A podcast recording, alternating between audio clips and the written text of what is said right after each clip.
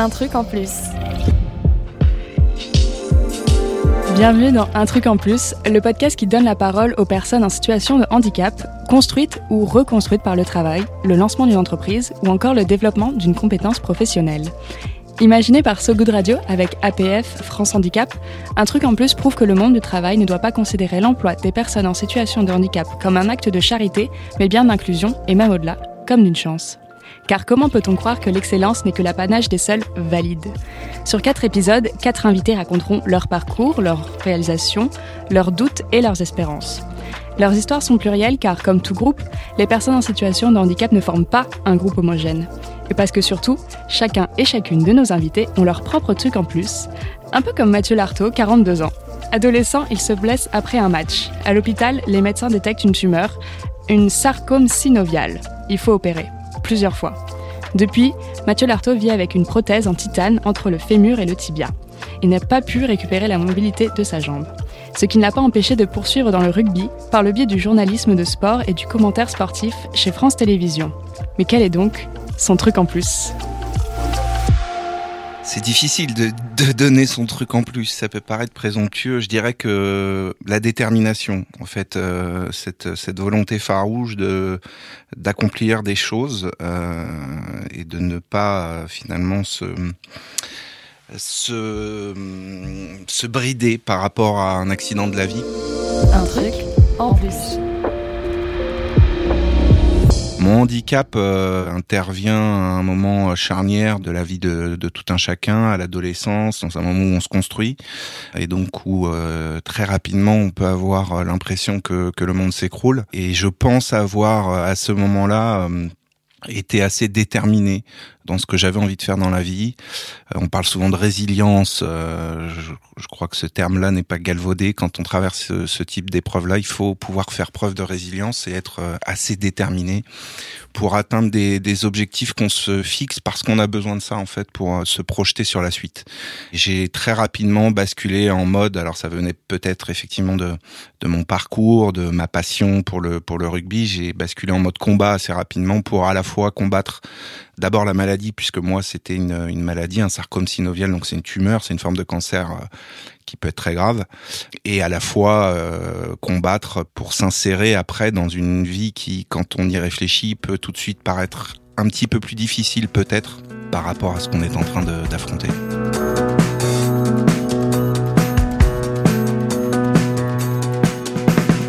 Les gens qui naissent euh, handicapés, apprennent finalement à vivre avec cela euh, depuis le début et, et, et, à, composer, euh, euh, j'allais dire naturellement avec ce handicap, même si ça peut paraître paradoxal. Effectivement, moi, c'était pas du tout le cas. en plus, j'étais très sportif, donc ça, en fait, moi, ça, ça marquait de manière assez brutale un deuil il fallait que je fasse le deuil de ma vie d'avant, euh, de ma vie normale. Je je savais pas trop à l'époque euh, comment ça allait se passer puisque j'allais découvrir finalement au, fil des différentes opérations, des rééducations, euh, la manière dont j'allais être amoindri vraiment physiquement et ce que ça allait engendrer par la suite sur euh, l'adaptation que je devrais trouver dans certaines situations euh, de vie? Alors il était très clair dès le départ que le sport tel que moi je l'aimais, je le pratiquais, euh, ça il fallait en faire le deuil. Mais donc du coup je me suis adapté, j'ai hum, trouvé des petites parades dans ma vie, dans ma vie au quotidien, comme comme toute personne qui est qui est face à un handicap. Et puis il y avait cette notion de, de du handicap invisible en fait parce que quand on s'imagine, moi j'ai d'abord je me suis jamais vraiment senti handicapé. Pour moi, la personne handicapée, c'était celle qui est en, fauteuil roulant et, qui a besoin d'assistance en permanence dans sa vie. Euh, et, moi, c'est, ça ça n'a jamais été le cas. Donc c'est c'est c'est un rapport euh, c'est un rapport euh, assez particulier en fait. Euh, il y a le regard des autres évidemment qui peut qui peut aussi changer quand on est dans une période comme celle-ci. moi ça m'est arrivé. le, le, diagnostic a été long à poser, mais ça m'est arrivé. J'avais 16 ans, donc c'est c'est une période où où le regard des autres compte énormément, où on se construit à travers ça, et et donc il faut pouvoir faire preuve de de oui de, de, de résilience et puis de maturité, peut-être un petit un petit peu plus plus tôt. En tout cas, euh, en tout cas moi c'est comme ça que je l'ai que je l'ai appréhendé. Et aujourd'hui, j'ai 42 ans et ça fait ça fait très longtemps que tout ça m'est arrivé. Je ne me considère toujours pas en fait comme comme quelqu'un d'handicapé. J'ai toujours beaucoup de mal avec cette notion là parce que je considère que je suis peut-être moins euh, moins impacté dans ma vie quotidienne que quelqu'un qui est tributaire de, plein de choses dans les transports en commun, dans sa dans sa mobilité, dans son rapport aux autres. Moi, j'ai une forme d'indépendance.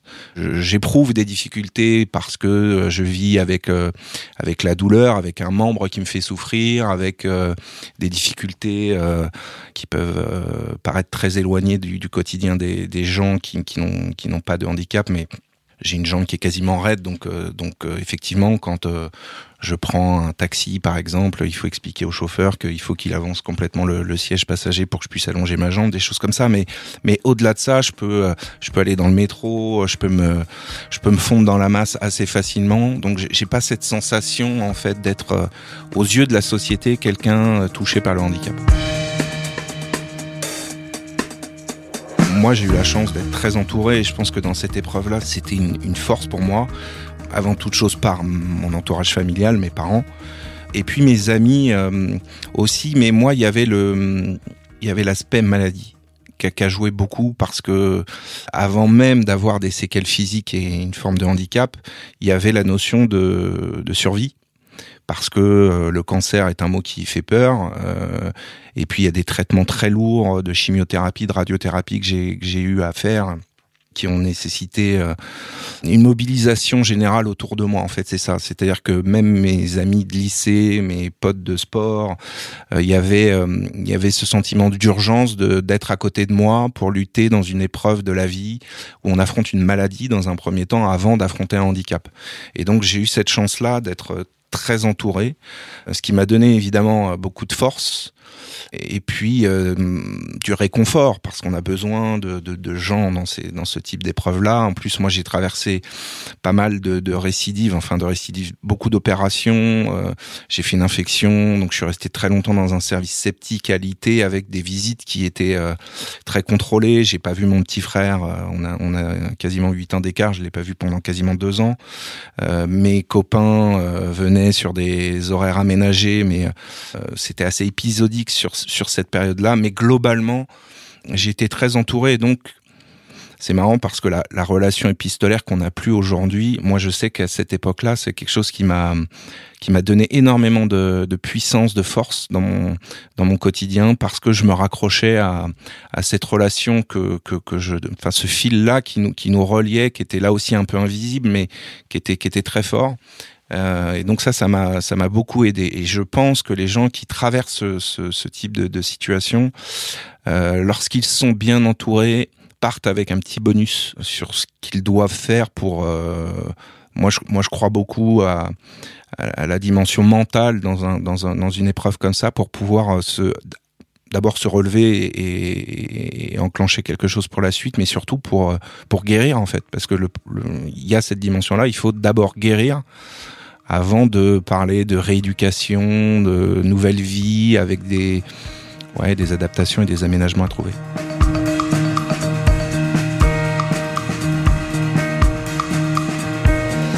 Comme ça m'est arrivé euh, dans l'adolescence. Je pense qu'on a une forme d'innocence peut-être dans un premier temps face à la maladie. C'est-à-dire que on voit bien l'inquiétude de l'entourage. Moi, j'ai en mémoire des, passages avec mes parents où eux étaient très affectés. J'ai vu ma mère pleurer à l'annonce du diagnostic, euh, à l'annonce du protocole aussi parce que parce que derrière il y a des choses très lourdes au-delà des interventions chirurgicales quand on vous annonce que il va y avoir de la radiothérapie, de la chimiothérapie il n'y a pas d'avis tranché quand on quand on vous annonce les choses. On est dans, euh, on avance au, jour le jour.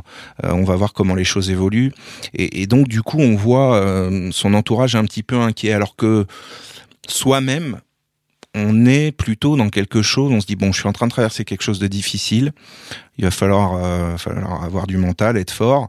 Mais, on n'est pas inquiet. en, tout cas, moi, j'ai pas tout de suite. je me suis pas instinctivement dit euh, il va falloir que je lutte pour ma vie. Euh, j'ai pris conscience de ça au fil de cette épreuve-là, et, et plus j'avançais, plus j'étais confronté à des à des choses très difficiles dans mon dans mon quotidien et à la fois je prenais conscience de la gravité et à la fois ça me permet de ça me permettait de relativiser énormément ce que j'étais en train d'affronter. Quand je rentrais dans un service de chimiothérapie, moi j'ai eu cette chance là, c'est que je faisais une chimiothérapie de jour. Donc je rentrais le matin à 8 heures, je sortais le soir à 18 heures, je rentrais chez mes parents, j'étais adolescent donc je vivais encore chez eux. C'était un moment difficile parce que j'étais très amoindri, l'apparence, le regard des autres, on parlait de ça tout à l'heure. J'avais plus de cheveux, plus de sourcils, j'étais amaigri, aminci, j'étais euh, j'étais faible. Mon allure ne, ressemblait pas à, ce que j'étais euh, quelques mois avant. J'étais sportif, plutôt sportif de haut niveau, donc euh, ça c'était quelque chose de difficile. Mais je côtoyais des gens au quotidien dans ces services de chimiothérapie qui étaient là eux dans un combat de de jours, de mois qui étaient parfois en fin de vie. Donc c'était euh, quelque part des traitements pour repousser un petit peu l'échéance.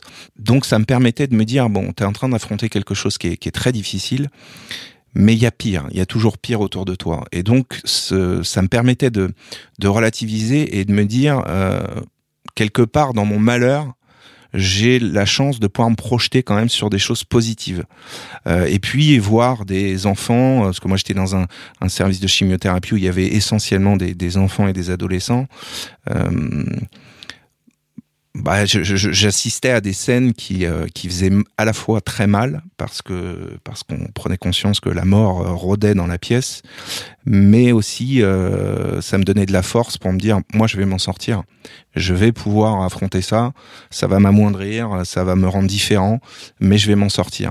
Et, et, je pense que ça m'a donné beaucoup de d'énergie et, une force de caractère que j'ai conservée ensuite dans ma dans ma vie bien au-delà de, cette épreuve-là. Je pense que ça m'a complètement transformé dans le dans le dans ma personnalité.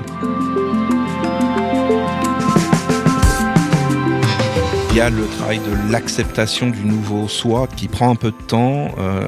Il y a une forme de déni euh, au début en fait parce que parce que bon moi je faisais énormément de sport. Euh, J'étais un enfant assez euh, turbulent euh, depuis toujours. Euh, j'avais j'avais besoin de me dépenser énormément et euh, et en fait là je prends conscience à travers ça a duré deux ans hein, entre toutes les opérations, les traitements, etc. Donc pendant toute cette période-là, finalement, je prends conscience que bah, le celui que j'étais avant a disparu et que je ne le retrouverai plus.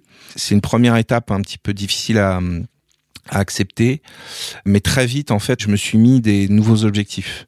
Je me suis dit, bon, euh, le sport c'est terminé. Donc je me dis euh, bon bah voilà le sport c'est terminé comment tu peux euh, retrouver cela à travers peut-être un métier? Donc j'aimais écrire j'aimais lire je m'étais renseigné déjà sur des écoles de journalisme en me disant peut-être que je pourrais faire ce métier là donc là je me dis bon bah je vais passer les concours d'école de journalisme ça va me permettre de me de me donner un objectif euh, sans me dire pour autant à ce moment-là que je ferais du journalisme sportif. Je me suis dit je vais me projeter là-dessus et petit à petit, je me suis rendu compte que euh, j'allais être euh, effectivement diminué dans dans mon quotidien parce que bah parce que avec une jambe à la mobilité réduite, on ne peut plus faire ce qu'on faisait avant des choses des choses très très bêtes de la vie hein, mais euh, en fait on a on a une capacité de d'adaptation. On arrive à switcher très rapidement. Moi j'ai très vite oublié ma vie d'avant. J'ai remplacé mon addiction pour le sport avec d'autres addictions. Bon celle de mes études dans un premier temps de journalisme et puis ensuite j'ai trouvé d'autres choses qu'on compensait en fait dans un premier temps, j'ai rencontré mon ma future épouse, euh, qui fait partie de mes addictions, qui fait partie de de, de, choses qui euh, qui m'ont permis de basculer parce que quand on est dans un dans un dans une forme de handicap, à ces âges-là, il y, a, aussi ce rapport-là, c'est-à-dire que le regard des autres compte, et il y a, y a aussi, euh, c'est tout bête, hein, mais est-ce qu'on va pouvoir convenir à quelqu'un? Est-ce qu'on va séduire quelqu'un? Moi, j'ai eu la chance de rencontrer mon épouse dans, mon école de journalisme, et donc on a très vite alors avancé, on a eu un, enfant assez assez rapidement d'ailleurs, et donc moi, ça m'a permis de, de, basculer dans une vie concrète en me disant, je construis quelque chose. Un truc en plus. Un truc en plus. Basculer dans la vie concrète, ça a aussi été, pour Mathieu Lartaud, le fait d'intégrer la famille France Télévisions. À l'heure où il est encore un simple candidat parmi les autres, c'est sans doute son envie de faire ses preuves qui a éclipsé la concurrence. Je me suis retrouvé en fait euh, très rapidement dans une grande rédaction, euh, la rédaction des sports de France Télévisions. Je suis arrivé en stage. En fait, c'est, ça peut paraître étonnant aujourd'hui, mais j'en suis jamais reparti. Et peut-être que la personnalité que j'étais devenu a convaincu les gens qui m'ont vu en situation euh, de travailler que j'en voulais peut-être plus que les autres, ou que j'avais un caractère plus affirmé par rapport aux, jeunes stagiaires qui arrivaient. Moi, j'avais la sensation, euh, une sensation d'urgence. Il fallait tout de suite que, que je fasse mes preuves. Il fallait que je m'investisse. Je m'investissais à 200%. J'étais là tous les jours. J'étais là tard. J'étais là les week-ends. J'avais une volonté absolue de, de m'inscrire dans un projet et de montrer aux gens que j'étais en capacité de le faire. Et je pense que ça, ça, ça m'a permis de, à moi de très vite basculer dans, le monde professionnel et à mes futurs employeurs de voir ma détermination. Je parlais de détermination comme quelque chose, d'un truc en plus. Je crois que ça a beaucoup compté.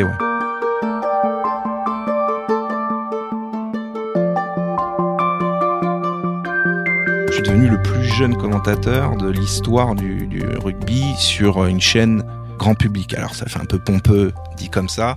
J'en ai jamais tiré de, de glorioles mal placées, mais ça a quand même voulu dire des choses pour moi parce que parce que finalement je suis sorti de l'hôpital j'avais 18 ans et cinq ans après je me retrouvais à Twickenham qui est le temple du rugby euh, mondial à commenter un match du tournoi destination. Euh, le tournoi destination dans mon parcours n'est pas anodin parce que je faisais effectivement du rugby. Mon papa faisait du rugby il était président d'un club en, région Île-de-France. Et c'était le tournoi destination un moment euh, qui était un peu sacré dans mon dans ma jeunesse.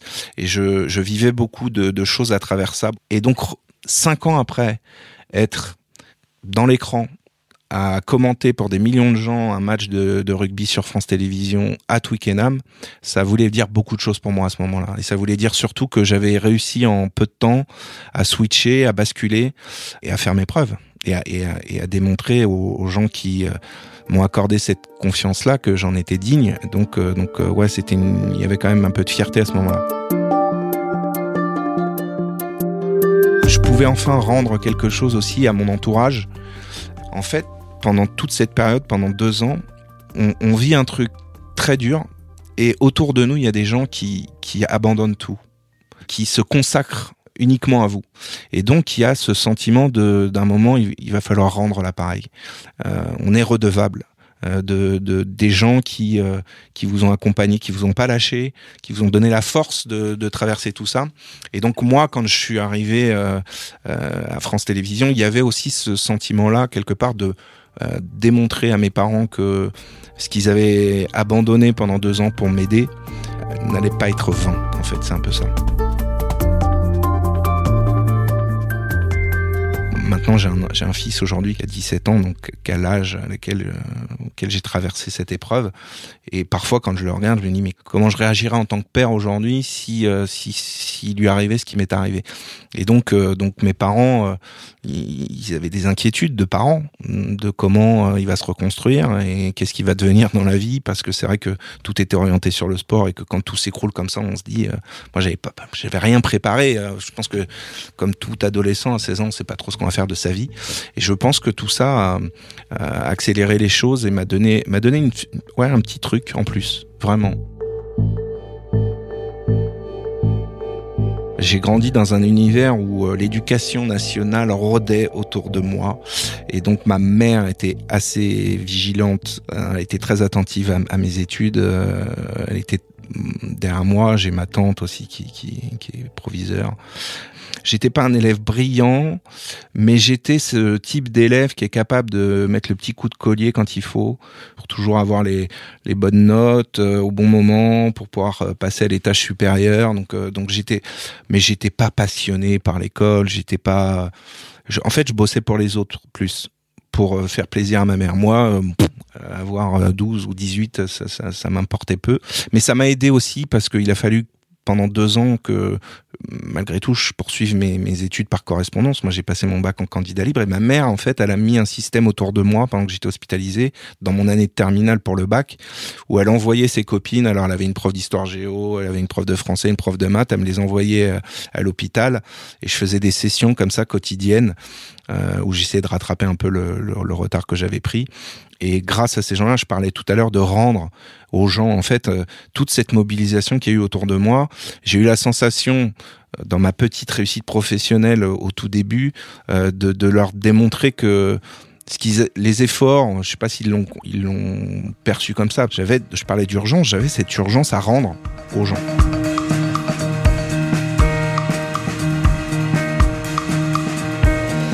Suis jamais considéré comme un porte-parole du handicap. D'ailleurs, moi-même, je, ne me suis jamais réellement considéré comme quelqu'un euh, d'handicapé. Et en fait, euh, j'ai été effectivement sollicité, euh, c'était l'année dernière, pendant le confinement, par, Faustine Bollard pour son émission sur France Télévisions. J'en avais jamais parlé, en fait. Jamais. Et j'ai longtemps hésité à, faire cette émission. Et quand je l'ai faite, ça a été un tsunami, en fait, parce que j'ai eu des retours incroyables alors de gens du milieu qui euh, qui ignoraient mon histoire et qui m'ont témoigné euh, euh, des, messages très sympas en retour et puis tous les anonymes et tous les gens qui sont en situation de handicap en France et beaucoup de jeunes la maladie que j'ai eue est une maladie assez rare en fait, et il y a plein de, jeunes qui m'ont qui m'ont envoyé des messages en me disant qu'ils faisaient face à ça en ce moment. Et donc ça a éveillé un truc en moi. Je me suis dit, bah, peut-être qu'il faut en parler davantage. Je me rends compte à travers les, messages que j'ai reçus qu'il y a des gens qui sont beaucoup plus isolés, qui sont dans une structure familiale peut-être moins moins moins stable et qui leur donne euh, euh, davantage de difficultés à surmonter tout cela. Et donc euh, effectivement, cette émission m'a permis de me dire il faut il faut il faut peut-être en parler. Et c'est aussi pour ça que je suis là avec vous aujourd'hui parce que je me dis que en fait, on, a peur de ne pas être intéressant dans ce qu'on raconte parce que parce que y a, je disais tout à l'heure, il y a, toujours pire comme histoire et il y a des gens. Moi, je me, moi, pourquoi je me considère pas comme handicapé? Parce que je suis pas né handicapé. Et en fait, j'ai un problème avec ça. J'ai noué des relations avec euh, Guillaume Batz, par exemple, qui a, qui a, qui a fait l'émission avec moi euh, et qui lui est handicapé de naissance, euh, ou Grégory Cuiron, euh, qui, est, qui est né aussi avec un, un, un bras en moins.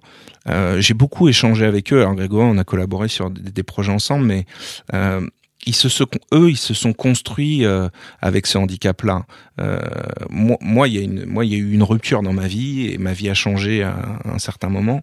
Euh, mais je me considère pas handicapé comme comme eux peuvent l'être en fait. Mais je me rends compte que euh, qu'à travers cette émission euh, et j'espère à travers l'échange qu'on a aujourd'hui, ça peut avoir, ça peut faire écho chez des gens et peut-être les aider à, à mieux vivre l'épreuve qu'ils sont en train de d'affronter.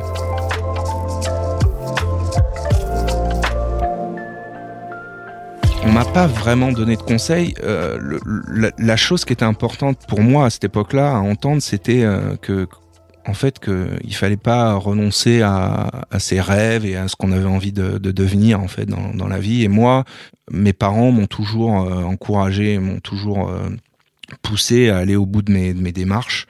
Et, et c'est comme ça en fait que j'ai que j'ai vite basculé, que je me suis dit euh, fonçons. Et puis après on verra. Après on verra dans la vie professionnelle. Il y aura peut-être des voilà, il y aura peut-être des barrières, il y aura peut-être des choses à renverser, il y aura peut-être des, des choses à adapter dans le quotidien. Euh, mais mais du coup je j'ai pas eu de frein quoi. Je me suis pas euh, moi-même euh, euh, auto-censuré sur mes envies et sur euh, sur mes objectifs de vie euh, professionnelle. Le message que je ferais passer, c'est qu'en fait rien n'est impossible. Et je, moi, je considère, en tout cas, c'est comme ça que je, je me suis construit, que c'est une force en fait. Ce qu'on a, ce qu'on a affronté, nous donne la force de caractère. Euh, la force de, de, de, de, vouloir obtenir des choses peut-être plus rapidement que les personnes dites euh, normales ou en tout cas qui ne sont pas en situation de, handicap. Donc en fait, il faut pas, faut pas se résoudre à l'idée que parce qu'on est handicapé ou parce qu'on a eu un accident de vie, nos rêves s'écroulent. C'est pas vrai en fait.